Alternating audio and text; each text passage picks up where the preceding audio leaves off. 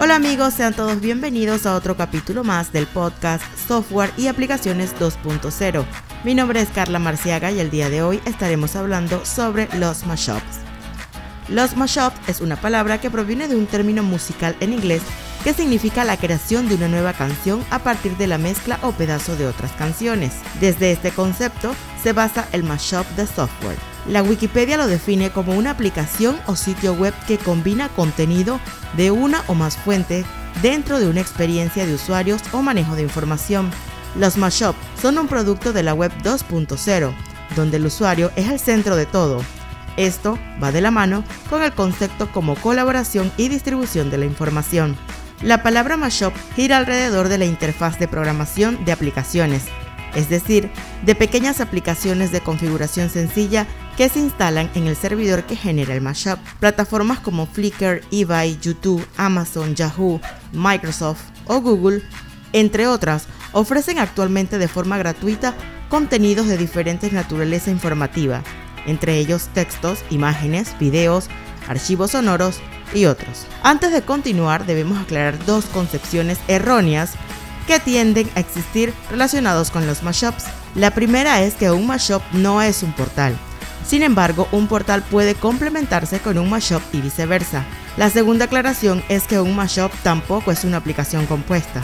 El término se utiliza para referirse a aplicaciones que en lugar de ser desarrolladas desde cero, son ensambladas a partir de servicios disponibles en una arquitectura orientada a los servicios. Este concepto puede parecer muy similar al de un mashup.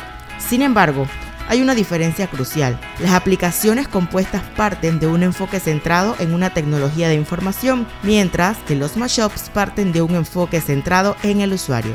Bajo el modelo de las aplicaciones compuestas, el usuario final sigue dependiendo del departamento de tecnología de información para poder crear aplicaciones aunque éstas solamente se vayan a ensamblar y no a crear. En cambio, los mashups, el objetivo es que sean los usuarios quienes puedan crear o ensamblar sus propias aplicaciones. En síntesis, una aplicación web híbrida, mashup o remezcla es un sitio web o aplicación web que usa contenido de otras aplicaciones web para crear un nuevo contenido completo, consumiendo servicios directamente siempre a través del protocolo HTTP.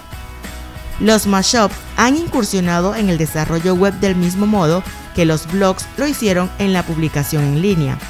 Los creadores de mashups son generalmente gente innovadora, que desea combinar de formas nuevas y creativas datos disponibles públicamente. Así como hay mashups útiles, existen otros tipos que no pasan de ser solo novedosos o publicitarios, como mínima utilidad práctica.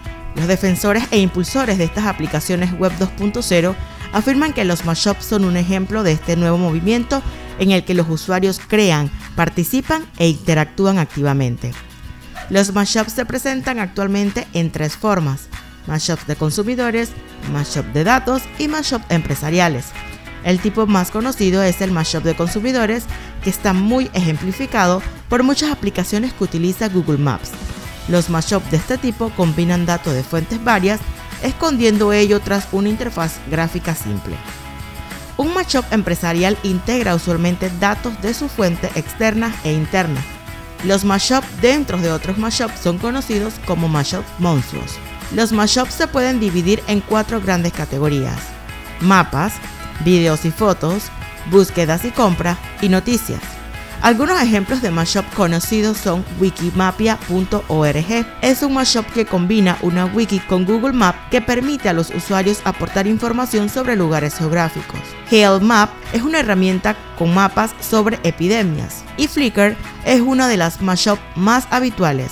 Permite integrar galería de fotos en páginas web sin añadir ningún tipo de funcionalidad que pueda entorpecer el correcto funcionamiento del sitio. En conclusión, los mashups son parte fundamental de la denominada Web 2.0, cuyo mayor beneficio será obtenido por las organizaciones a través del uso de los que hemos explicado aquí como los mashups empresariales. Este nuevo tipo de aplicaciones está provocando un cambio que traerá a su vez una generación de aplicaciones empresariales centradas en los usuarios. De esta manera finalizamos este capítulo de podcast de software y aplicaciones 2.0. Mi nombre es Carla Marciaga y me encantó compartir con ustedes esta interesante información sobre los mashup. Hasta la próxima.